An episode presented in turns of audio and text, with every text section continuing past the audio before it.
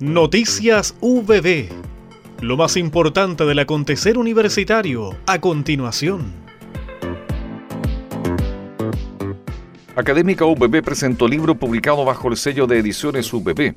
Una emotiva entrega a sala llena en la Biblioteca Municipal de Concepción, la autora Gilda Espinosa abordó la poesía y prosa que se fraguaron en plena pandemia y creatividad motora a partir de un nuevo escenario de vida que enfrentó. La presentación contó con Lila Calderón, quien prologó el texto, y con las palabras del rector Mauricio Cataldo, quien valoró la vinculación artística y cultural con los territorios. Con la actividad, se inicia la implementación del proyecto UBB Plaza Bimodal de Creación Artística para la integración del arte y la cultura con la comunidad birregional en Ñuble y Biobío.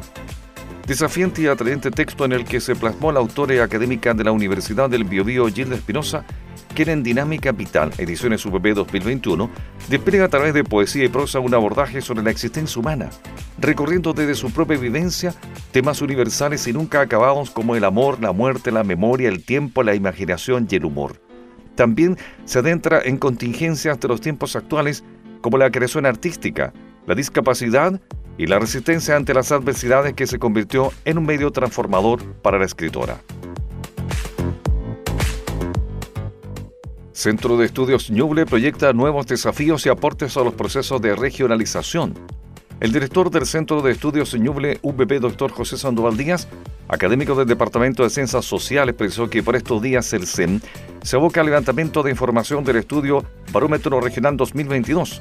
Actualmente es integrado por 12 académicos de las Facultades de Educación y Humanidades y Ciencias Empresariales, junto a cinco profesionales y estudiantes en práctica.